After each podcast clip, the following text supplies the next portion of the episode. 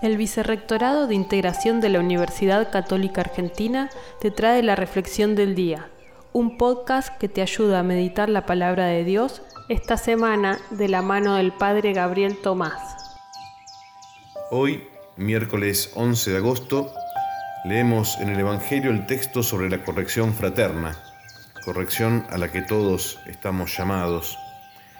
Esto es en el Evangelio de Mateo, en el capítulo 18, de los versículos 15 al 20.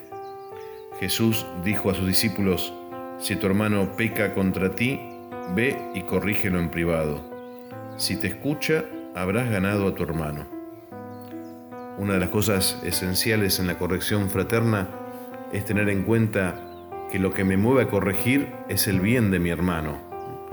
No alcanza con que sean cosas que a mí me molestan, con las que no estoy de acuerdo, sino que yo corrijo para que el otro esté mejor, para que el otro sea mejor.